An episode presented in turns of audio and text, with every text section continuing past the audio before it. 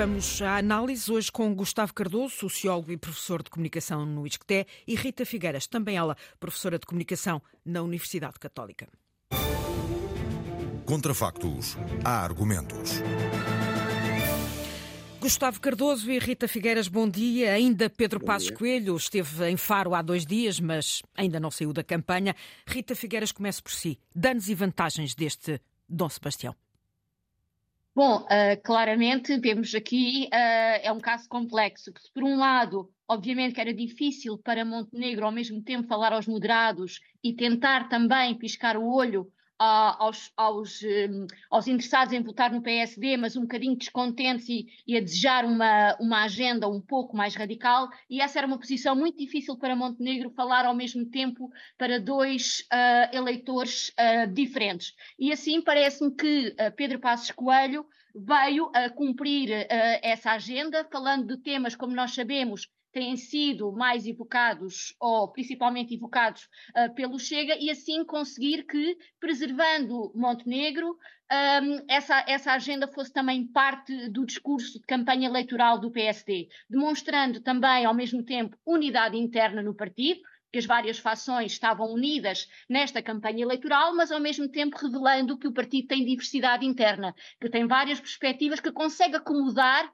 aquilo que o eleitor mais moderado e mais ao centro do PSD considera importante, mas que também fala para outros elementos interessados em votar no partido, outros eleitores que, por sentir que determinadas agendas não estavam a ser abordadas, podiam estar a pensar ou já ter, inclusive, um, pensado em votar num outro partido, neste caso o Chega.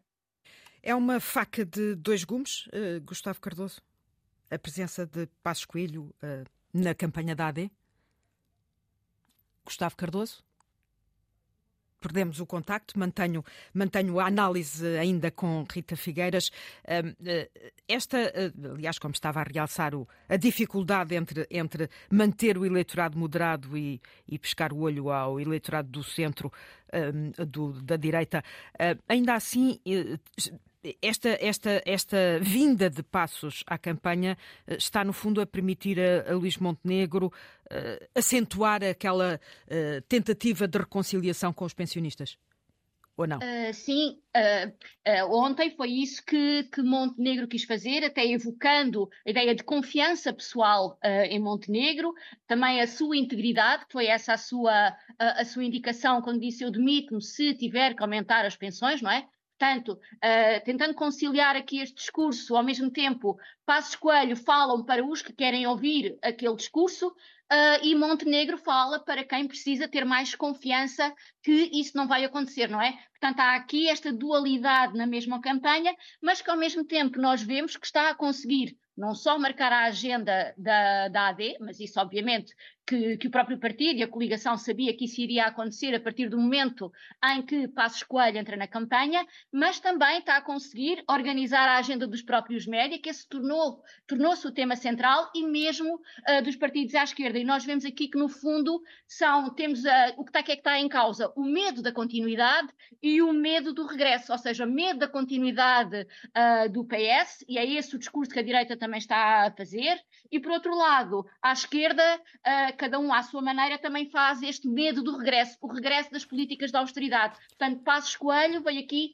reorganizar, digamos assim, os rumos da campanha e tornou-se aqui uma peça central, mesmo que, vamos ver até quando, uh, não volte uh, a ter uma presença um, ativa na campanha eleitoral. E também está a condicionar ou a reorganizar um pouco uh, o discurso do próprio Chega, que também está aqui em dois planos. Se, por um lado, como nós vimos Uh, no, no, discurso de André Ventura, uh, assumindo, digamos que se apropriando do discurso do Pedro Passos Coelho e até uh, viu-se algumas peças noticiosas a dizer que, no fundo, Pedro Passos Coelho devia estar no Chega porque o seu discurso é muito próximo do, do próprio partido, mas, por outro lado, em simultâneo, tem cartazes, colocou recentemente um cartaz em que Uh, tem a imagem do, do, Luís Montenegro e também uh, um, com a cara de Pedro Nuno Santos, em que diz eles falham há 50 anos, deem uma oportunidade.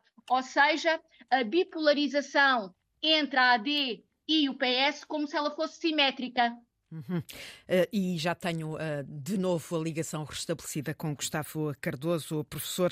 Uh, esta presença ou a vinda de Passos Coelho à campanha acabou por se tornar uma faca de dois gumes, é isso? É, exatamente. Nós temos uma situação em que, por um lado, Luís Montenegro necessitava de ter algo que lhe permitisse estancar a saída de votantes da AD para o Chega e que permitisse ir buscar alguns indecisos que estariam provavelmente mais próximos do Chega do que do PSD para votarem no PSD. Porque estas eleições são eleições voto a voto.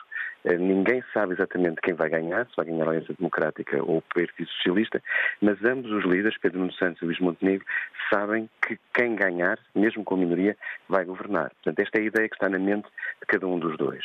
Agora, o problema é que chamar Pedro Passos Coelho também afasta muitas pessoas.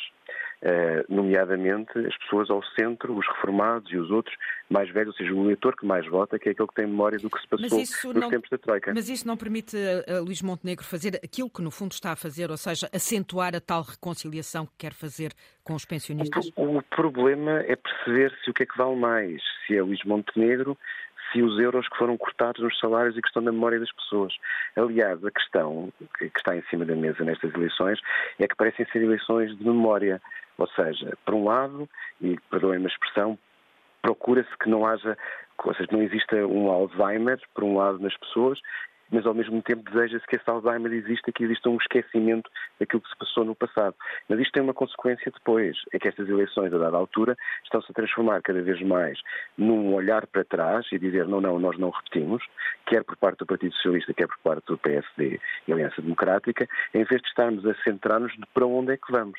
Ou seja, e, portanto, dizer que não fazemos aquilo que já aconteceu no passado, quer por um lado, quer por outro, não é suficiente para apaixonar os eleitores relativamente a nenhum dos líderes. Mas seria impossível, Gustavo Cardoso, uh, Luís Montenegro, não ter uh, Passos Coelho nesta campanha, e, sobretudo depois Eu da pressão Eu acho que era que impossível, exatamente porque não tinha outra arma para colocar em cima da mesa. Agora, também é verdade que Luís Montenegro deseja que rapidamente, ao longo das próximas semanas, não se lembre muito mais a ideia de que Passos Coelho esteve na campanha. Isto é um pouco como ir às regiões onde uh, se tem poucas possibilidades de eleger deputados, ou não ir à Madeira, mas agora também temos outra questão, que é, é preciso para Passos Coelho, mas depois não podemos continuar com Pedro Passos Coelho.